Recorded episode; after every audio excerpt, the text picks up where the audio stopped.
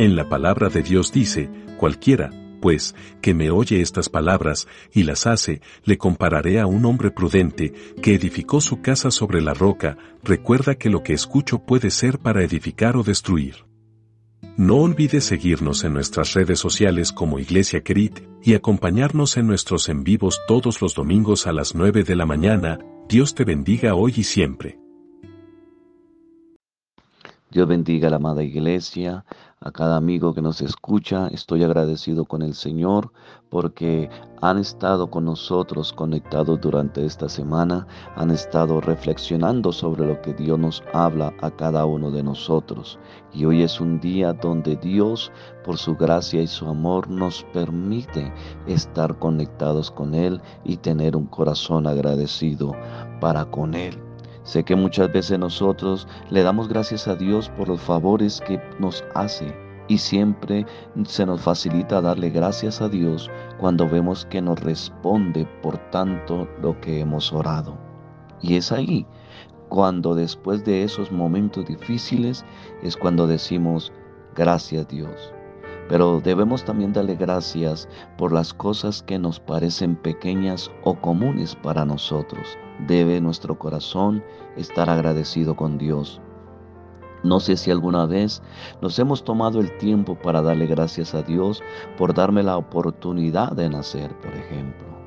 Darle gracias a Dios porque aunque muchos por las circunstancias o experiencias malavidas en la vida eligen el aborto, pero gracias Dios porque tú pusiste la alegría en mis padres o en mi madre que permitieron de que de llegara a este mundo, crecer y me llenaron de amor y me ayudaron a ser la persona que soy el día de hoy.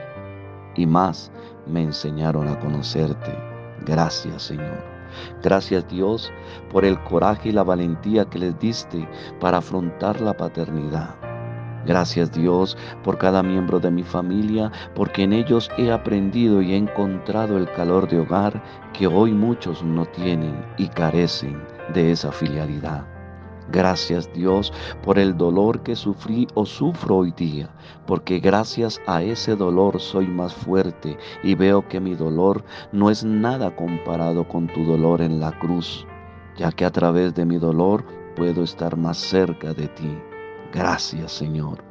Gracias Dios por los momentos de felicidad y alegría que me has dado, porque a través de cada carcajada y sonrisa he podido manifestar que tú has estado a mi lado.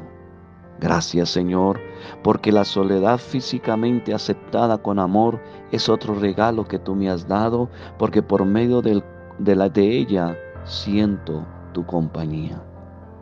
Gracias Señor por mostrarme tu luz, tu camino para estar en tus brazos. ¿Qué haría yo sin tu perdón? Estaría constantemente en mi propia miseria, pero gracias por verme con los ojos de tu misericordia y de tu bondad, porque me escuchaste. Por eso hoy cito la escritura que Pablo dijo en 1 Tesalonicenses 5:18. Dad gracias en todo, porque esta es la voluntad de Dios para con nosotros en Cristo Jesús. Amada iglesia y amado amigo, acerquémonos al Señor y démosle gracias por todo, no por todo, sino en todo, como dice la Escritura. En todo debemos estar agradecidos con nuestro Señor. No sé esta semana que hayas vivido, que hayas pasado, que estés viviendo o que irás a vivir el mañana.